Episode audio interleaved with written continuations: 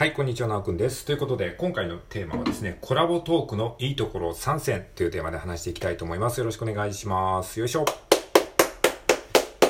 はい、ということで今日は4月、2023年の4月の、えー、と11日火曜日でございます。はい、ということでね、4月ももう3分の1がね、過ぎてまいりましたが、いかがお過ごしでしょうか？えー、だいぶね、暖かくなりましたよね。ちょっともう春というか初夏の、えー、雰囲気すら感じるような、えー、ね、あの気温感をね、あの、ありますね。はい。ということで、えー、まあそんな、えー、今日この頃なんですけども、えっ、と、はい、コラボトークのいいところ3選ということで、まあ、あのまあ、前にもこんなようなテーマで話したかもしれないですけども、また改めてね、こう、今思う、えー、話、観点で話したいと思います。で、え、その前にちょっと一つお知らせを挟んでおきますと、え、まさにですね、明日、え、コラボトークをやる予定でございます。え、明日、えー、さ4月の12日、え、水曜日ですね、4月12日水曜日のお昼の12時30分からですね、え、まあ、30分枠でですね、あの、僕のチャンネルで枠を開いてですね、あの、ゲスト小雪さんをね、お迎えして、えー、コラボトークをする予定でございますので、もしね、あの、時間ある方は覗きに来ていただければ、遊びに来ていただければと思います。えー、コメント、ギフト、えー、ハートマーク等もですね、大歓迎でございますので、よろしくお願いします。はい、もう一度言いますよ。えーと、明日、えー、4月の12日、過去水曜日の、はい、12時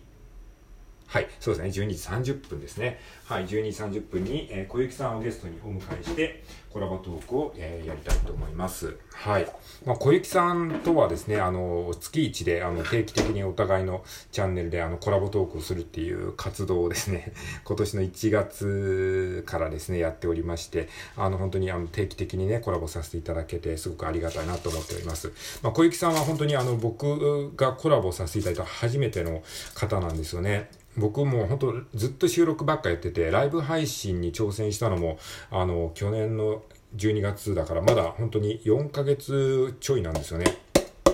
なんですけど、そのライブ配信をやろうというきっかけをくれたのも、まあ、小雪さんによるところがすごい大きかったんですよね。あの、小雪さんが、あの、ライブ配信をですね、あの、コツコツやって、ていらっしゃってですね、その、まあ、感想とかですね、そこでの、まあ、気づきとかを収録配信でアップされていて、そういうのを聞いて、ああ、僕もちょっとライブ配信やろうかなっていうふうに思ったところもあるんですよね。で、そういった中で、あの、コラボトークっていうのがあるらしいっていうことを知って、あ僕もいつかやってみたいなって思って、あの、自分のなんかライブ配信で、あの、こっそり言ったんですよね。あの、来年もちょっとコラボに挑戦したいと思うんで、もし、あの、やってもいいよっていう方、あの、いたらお便りくださいって、まあ、来るわけないだろうっていうつもりで言ったらですね、あの、それを小雪さんがアーカイブで聞いてくれてですね、あの、もしよかったら、あの、コラボ一緒にしませんかっていう風にね、お便りをくれたんですね。それがね、すごく嬉しかったですね。だからそこでね、初めてあのコラボというものをさせていただいて、ああ、めちゃくちゃ楽しいなっていうふうにね、あの、思わせてくれてですね、そこからあの、だんだんだんだんコラボすることにの、の抵抗っていうのが外れていって、まあ他の方ともね、徐々にちょっとコラボしてみませんか？みたいに声かけたりとか、えー、する中で徐々にこうコラボする、えー、方の輪が広がっていってまあ最近はその本当に突発的にコラボ、えー、もできるようになって本当にあのたまたまお邪魔した枠で、えー、一緒にこう話させてもらったりとか、えー、もしくは自分の枠に来ていただいた方を、えー、登壇してもらったりとかっていうのが本当にまあ今は割とこう気軽にできるようになってきたんですけれどもやっぱりそれも何もあのやっぱり最初の一歩っていうのがすごく重要です。そこを乗り越えるための、まあ、一つのきっかけを与えてくださった、まあ、恩人である 小雪さんと、まあね、明日コラボトークをするっていう感じなんですよね。うん。まあ、だから本当にコラボトークさせていただいた方は、もう今まで多分、えっ、ー、と、1回だけ話した方も含めると、10名以上はね、いらっしゃると思うんですよね。それは本当にすごいありがたいことだしね、あのー、またこれからもいろんな方とコラボをしたいと思うんですけども、まあ本当にその、あの、一番のきっかけをくださった小雪さんとまたね、あの、明日コラボトークできることはすごい楽しみにしております。はい。よろしくお願いします。はい。ということで、えっと、まあちょっと前置きだったんですけれども、えー、コラボトークのいいところ3選というテーマでね、あの、本題話していきたいと思いますけども、えー、コラボトークね、いいところ、まあいろいろあるんですけれども、えー、まあどんなところがいいんですかってね、まだコラボトークやったことがない人にもね、ちょっとあの、なんかこうイメージできるように、話してみようかなと思います。はい。で、先に、えー、3選申しておきますとですね、えー、1つ目、憧れの人と直接話せる。はい。えー、2つ目、新たな刺激をもらえる。えー、3つ目、化学反応が起きる。ということですね。はい。この3つですね。え、コラボトークのいいと思うところ3選ですね。はい。じゃあ、それぞれ説明していきたいと思います。まず1点目、憧れの人と直接話せるということですね。コラボトークのいいところ。1つ目、憧れの人と直接話せる。まあ、ラジオトークってね、やっぱりこう、えー、まあ、基本的に聞く一方じゃないですか。もちろん自分も発信できますけども、それはリスナーさんにとっては聞く一方。で、こっちも誰かの放送を聞くときは聞く一方。みたいな感じで、やっぱり一方通行ね、一方通行の発信になりがちじゃないですか。だけど、コラボトークっていうのは直接話せる。これはすごいですよね。で、しかもそのね、自分が一方的にずっとリスナーとして聞いてたあの人と直接話せるってめっちゃすごいじゃないないですか。それで収録放送とかで、あの放送すごい良かったです。それについてちょっと詳しく聞きたいんですが、みたいに、その収録放送で話していたことの、その質問とかもね、できちゃうわけなんですよね。それってめちゃくちゃ楽しいんですよね。だからそうやってね、憧れの人と直接話せる、ね、機会があるっていうのはね、すごく嬉しいし、楽しいですよね。で、さらにその自分がね、その、その方の収録放送とか、まあ、ライブ配信のアーカイブなりを聞いていて、あの、ちょっと聞きたかったことを、あの、深掘りして聞聞いてね、で、さらに、あの、直接その、より深いところまでね、あの、話が聞けたりもできるし、そういうね、まあ、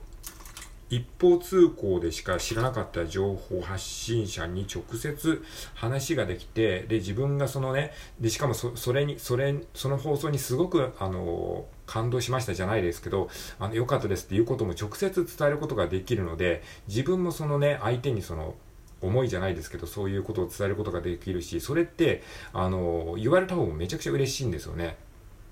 あ、なんかちゃんと聞いてくれてたんだって発信者の方は発信者の方でも思えるし、で、そのリスナー、リスナーっていうかそのね、聞いてた側の方もちゃんと直接思いを伝えることができるので、めちゃくちゃウィンウィンなんですよ。で、しかもそのコラボライブを聞いてた、聞いてる第三者の方も、ああ、自分が思ってること言ってくれてありがとうみたいなことになったりとか、もうこれウィンウィンウィンの関係なんですよね。ということでね、まあ憧れの人と直接話せるっていうのはね、本当にもう、あの、両者嬉しいですし、しかもその、それを聞いてるリスナーさんもまたね、あの、嬉しいし、そのね、こういう見方もあるんだっていう多分発見もあるでしょうしね、そういうね、あの、魅力ありますよね。やっぱりこう、本当に、あの、よりこう、インタラクティブになりますよね。インタラクティブっていうのは双方向でね、こう、繋がれるっていうのはすごくいいですよね。まあ、コメントのやり取りもいいんですけども、やっぱりね、直に話すっていうのはね、また全然違いますね。はい。ということが、えー、1点目ですね。憧れの人と直接話せる。はい。じゃあ、コラボトークのいいところ3選。2点目。新たな刺激をもらえるということですね。うん。もう本当ね、やっぱ新たな刺激をね、めちゃめちゃもらえますね。コラボトークをすると。うん。まあ、直接話すとね、全然違うんですよね。例えばね、まあ、新たな刺激ってまあ何かっていうとね、いろいろあるんですけども、えー、っと、まあ、一つはですね、感想、自分の収録に対する感想を言ってもらえるっていうことですね。まあ、これはまあ自分がこうね、あの、発信者側として、その、まあ、ある意味こう、聞いてくれてる方みたいな感じの立場で、まあ、言ってもらうことが、あるんで、言ってもらえることがあるんですけども、これはね、すごく本当にあの前の、まあね、以前の収録でも話しましたけど、本当嬉しいですね。あ、こうやって思ってくれてたんだとか、あ、結構好意的に聞いてくれてたんだみたいに思うと、すごく本当に安心できるというかね、あの、うん。で、まあ自分のモチベーションにもなるしね、あの、あ、じゃあこういうところもっと説明した方がいいのかなとか、あ、こういうところは分かんなかったんですねとか、そういう、まあ感想もね、もらえると、あの、自分もまた新たなコンテンツを作るね、こうネタになるんですよね。リアルなこう感想がもらえると、本当にその人にじゃあ向けてちょっとコンテンツ作ってみようかなっていうふうに思って、新たなコンテンツを作ると、より刺さるものができるんですよね。とか、そういうことですね。あとは考え方ですね。あの、まあ、こういう考え方の人もいるんだっていうことを、やっぱね、直接話すとね、よりこう、自分に入ってくるんですよね。まあそれは本当にいい意味でも悪い意味でもね、本当に違いがわかるので、なんかこう自分の世界観とか価値観がね、広がる感じがします。はい。まあ、そういった刺激ですね。あとは新たな刺激。でこの間、イタリア人の方とね、お話しさせていただいたんですよ。あの、コラボトークでね、あの、ご縁をいただいて。で、まあ、イタリア人って言っても日本語がすごく上手な方でね、あの、普通に日本語であの喋ってくれるので、すごく楽しかったですね。イタリアに実際、今イタリアに住んでる方がラジオトークでこう、つながって、そのイタリアに住んでるイタリア人の方と喋って、そんなことありますかね？その、イタリア人と僕喋ったの人生で初めてかもしれない。初めてですね、多分。うん。ね、すごいですよね。そんなグローバルなつながりができて、で、そのイタリア人の人にとって日本はどう見えてるのかとか、なんで日本に興味を持ったんですか？とか、どうやって日本語学んだんですか？みたいなことを聞いたりとかしてね、すごい楽しかったですね。まあそんな感じで本当になんか予期せぬ新たな刺激をもらえるのがめちゃくちゃ楽しいっていうのが、えー、いいところ2つ目ですね。新たな刺激をもらえる。はい。で、えー、ラジオトーク、えー、コラボトークのいいところ、えー、コラボトークのいいところ3選、3つ目、化学反応が起きるということですね。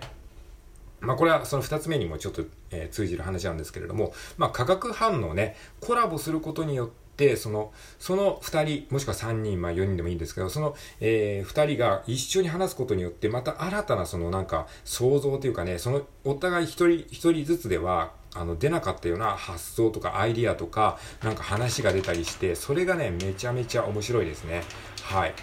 この人と話したから自分が普段話してなかったこんな話が出てきたとかですね。それは相手方もあるんですけども、そういったね、その、1足す1は2じゃないんですけどね、1足す1は2じゃなくて、1足す1イコール3みたいな、よく言うじゃないですか。そういうなんか、その、えー、お互いが、その、コラボすることによって、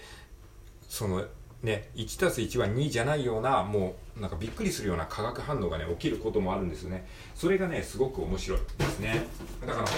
当、あの、まあ、ライブっていうのもあるし、何が起こるかわかんないっていうのも、いい意味でね、めちゃめちゃ面白いですね。はい。ということで、えっ、と、コラボトークのいいところ3選って話してみて、みましたので、もしね、これ聞いてる方で、まだコラボやったことがないっていう方はね、ぜひね、一度ね、やってみていただけるとね、すごく面白いと思います。で、あの、相手がいないって思う方はですね、僕に、あの、連絡いただければですね、あの、コラボ、えー、の聞き役になりますので、まあ、あの、ぜひ、あの、連絡いただければと思います。はい。えー、ということで、明日ね、あの、12時半から小池さんとコラボトークやりますので、お願いします。